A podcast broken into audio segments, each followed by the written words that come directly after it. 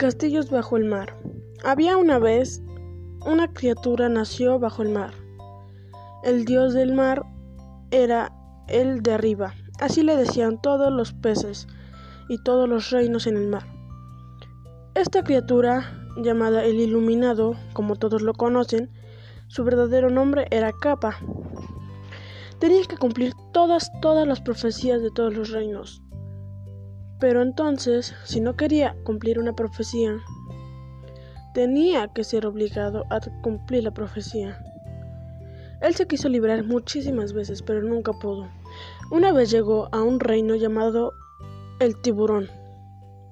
Su historia era que su tatara tatarabuela de la princesa mató al dios, un semidios.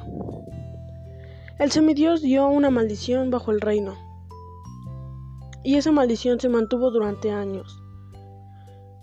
La maldición durante años duró y la profecía era matar al iluminado.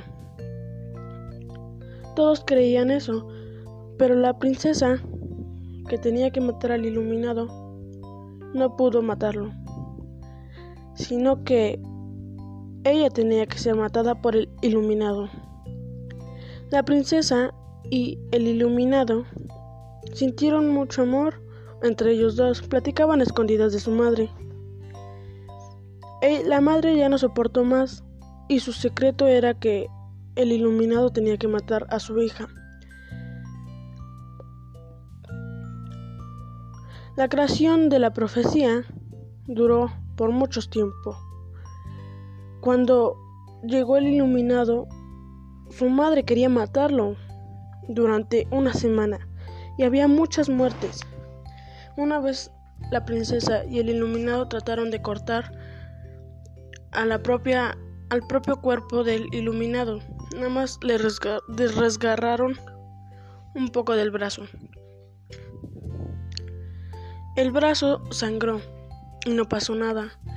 Cuando lastimaron al príncipe porque llegaron unos bandidos, lo lastimaron y sangró mucho. Cuando la princesa sangró, la maldición se fue. Pero tenía que estar muerto la princesa para poder ser la maldición liberada. la princesa fue rescatada, pero la maldición seguía. Se detuvo por un año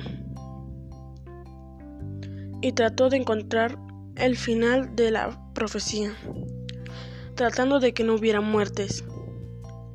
Salió a buscar a algo.